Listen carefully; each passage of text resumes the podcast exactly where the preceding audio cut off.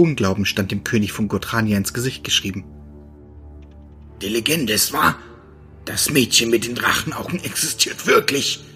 Sie ist zur Hälfte Mensch und zur Hälfte Drache? fragte König Henry seinen Berater Cedric.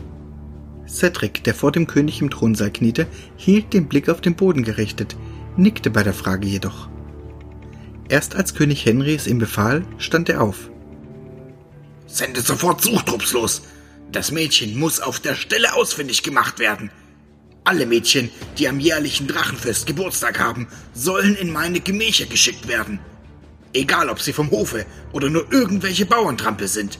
Wer sich nicht kooperativ zeigt, wird umgehend hingerichtet. Cedric nickte noch einmal, verbeugte sich und verließ mit schnellen Schritten den Thronsaal.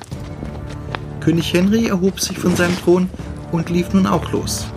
Seine Leibwächter schlossen sich ihm an. Doch der König nahm das gar nicht wahr. Sein Kopf war nur von einem Gedanken beherrscht.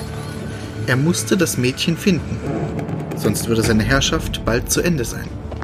Denn laut der Prophezeiung würde niemand anderes als dieses Mädchen, das am jährlichen Drachenfest Geburtstag hatte, den König von seinem Thron stoßen.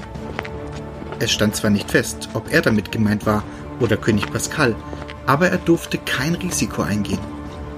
Das Drachenmädchen musste getötet werden. Auf die gute alte Art.